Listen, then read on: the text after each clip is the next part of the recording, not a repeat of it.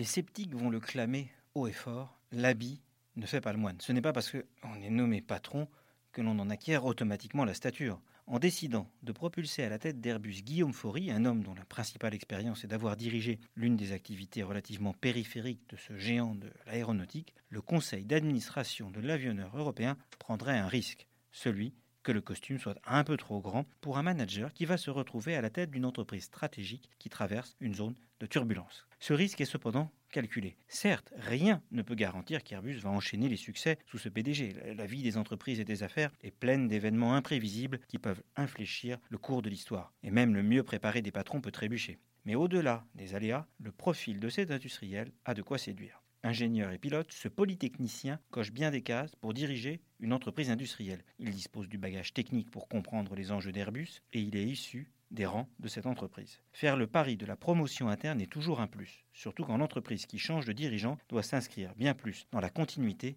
que dans la rupture. Pas de risque que la grève Guillaume Faury ne prenne pas, et celui qui dirige depuis huit mois la branche avion ne part pas de zéro et ne perdra pas de temps pour passer à l'action. Immédiatement opérationnel, il pourra à 50 ans également s'inscrire dans la durée d'une entreprise dont la gouvernance est devenue moins politique et plus pragmatique. Certes, comparé à un Tom Enders, dont le cuir s'est épaissi à la tête d'Airbus, ou d'un Patrice Kane qui a fait ses preuves aux commandes de Thales, Guillaume Faury a encore bien des choses à prouver. Pourra-t-il faire face aux pressions des plus grands clients ou des politiques? Saura-t-il négocier d'égal à égal avec des partenaires ou se dresser sur la route d'un redoutable concurrent comme Boeing? Acceptera-t-il la dose d'impopularité qui frappe les chefs lorsqu'ils doivent trancher en interne? Un bon patron est un cocktail d'intelligence, de savoir-faire, de sens politique, de vision, de détermination, de capacité à entraîner. Un PDG n'est pas forcément parfait le premier jour et il ne faut pas juger celui qui commence un mandat avec d'autres qui achèvent le leur, mais plutôt se demander si, comme ses prédécesseurs, le jour de son intronisation, il aura l'étoffe d'un patron. Retrouvez tous les podcasts des échos sur votre application de podcast préférée ou sur leséchos.fr.